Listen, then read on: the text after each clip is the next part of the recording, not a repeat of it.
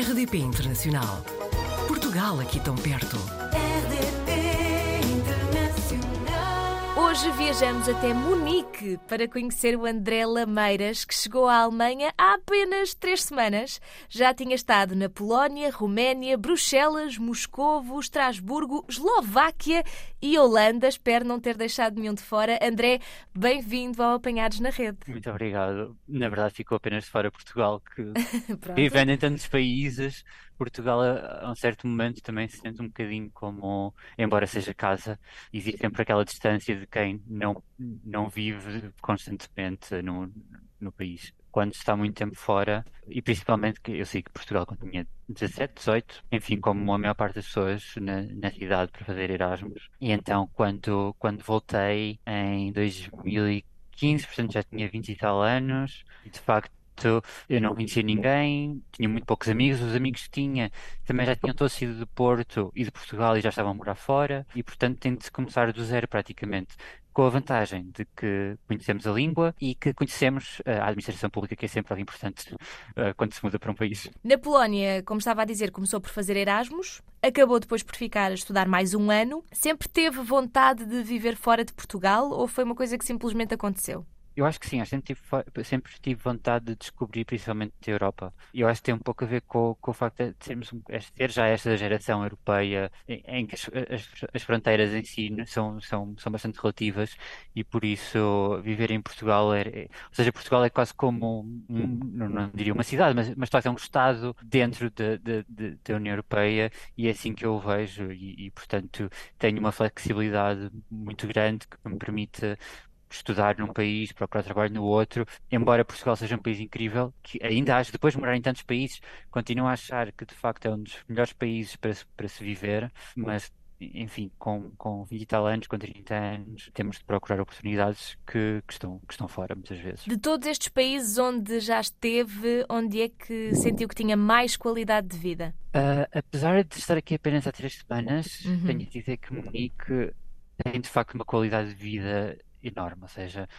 tenho dois parques ah, onde posso passear à vontade, parques gigantes, ah, mesmo perto de casa, e metro em todo o lado. Os cuidados de saúde, já experimentei o hospital ah, em Munique, infelizmente, mas já experimentei e tenho a dizer que de facto o, o tipo de cuidado, a forma. Eu tinha três médicos, isto não era nada especial, era simplesmente porque tive um problema num olho, e tinha três médicos a olhar para mim e estavam a tentar a- a perceber o que fazer e qual, qual a melhor solução, e isto de facto é algo que não encontramos em muitos países, este, eh, esta forma de, de- de- lidar com, com, com o cidadão, não apenas com uma pessoa, mas com, com o cidadão. Os ouvintes com quem falamos que estão na Alemanha dizem muitas vezes que de facto é um país onde, apesar de algumas coisas, se calhar mais luxuosas, serem até mais caras, aquilo que são as coisas básicas do dia a dia, a habitação, a alimentação, neste caso, como falou, os cuidados de saúde, são muito mais acessíveis para qualquer pessoa que, que viva aí. Ah, Munique tem uma tem, tem uma característica específica que é o, o custo de, as rendas. As rendas são Muito altas. É, sim, são, são muito, muito altas. Ahm, mas, mas de resto, quando vou ao supermercado, eu, portanto, eu antes de morar em Munique estava a morar em Bratislava e eu começo a, pensar que, de facto, Bratislava, que à partida pensamos como uma cidade mais barata, eu acho, que pensava, eu acho que gastava mais dinheiro no supermercado em Bratislava do que aqui e compro mais ou menos as mesmas coisas. E claro que em termos de qualidade dos produtos em si também a qualidade é superior. Portanto, de facto, acho mesmo que gasto menos dinheiro em supermercado aqui do que, do que em Bratislava. Quanto é que custa, por exemplo, um T1 neste momento em Munique? Neste momento, encontrar um T1 a cerca de 7, 8 paragens de metro do, do centro da cidade, portanto, ainda é bastante central, ah, mas não no centro, fica por volta de 1500, 1800, talvez um pouco mais por mês. Inclui ah, despesas, no entanto. Nesta altura é Ah, capaz de, de nesta- ser É, simpático, nessa não é? altura, eh, pois, eu também pensava que sim, mas a primeira coisa que o senhor disse foi se calhar convém ter cuidado com a, com a eletricidade, porque não sabemos exatamente como vão ser os preços, Ah. ou seja, há sempre os acertos no, no final do, do contrato e, e por esse motivo não, ah, acho que é preciso sempre, é, é preciso ter cuidado, mas de facto as rendas são, são, são muito caras, e, mas os salários em média permitem também comportar esse, esse custo. E um pouco mais longe de Munique. Encontram-se já rendas nor- relativamente normais para o resto de- da Alemanha, que são de facto, talvez estarão em par com as, com as rendas em Portugal. E não porque as rendas sejam baixas aqui, mas porque as rendas são altas em Portugal. E os salários, pronto, também eh, são um E os salários, diferentes. obviamente, em termos de, em termos de percentagem de sal- do, do- do salário para rendas, Uhum. claro que o esforço é superior em, em Portugal do que aqui, embora aqui sejam rendas muito altas. Mas diria que uma pessoa que, que receba um salário, vá, o equivalente a um salário mínimo aí, consegue pelo menos pagar eh, o essencial e ter uma vida descansada? Sim, é, ou seja, é, o salário mínimo em- eh, na Alemanha não é, não é bem como o nosso salário mínimo, ou Uhum. seja, não existe propriamente um valor, ah, mas eu diria que quem tem um salário, há uns dias por acaso eu estava, quando estava no Lidl, aquela marca alemã que todos, Uhum. que todos nós conhecemos, tinha um cartaz gigante na, na loja a dizer que o salário são 14 euros por hora. 14 euros por hora, suponho que seja brutos, que dá cerca de 2.600 euros, 2.000 e qualquer coisa, no final do mês, provavelmente fica por- pelos 1.700, 1.000 e 1.500 euros por mês.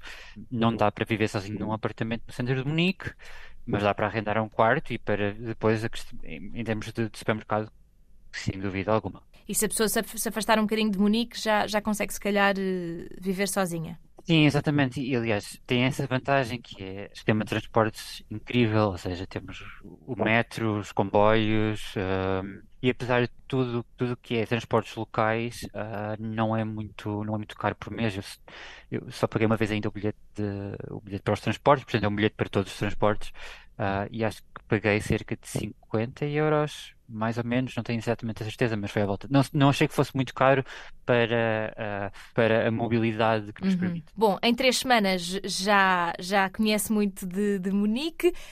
O André trabalha como escritor para uma das Exatamente. maiores empresas europeias de cibersegurança. Então conte-me o que é que faz exatamente. Portanto, é a ESET, ESET, que é onde eu trabalho, Sim. também tem representantes em Portugal.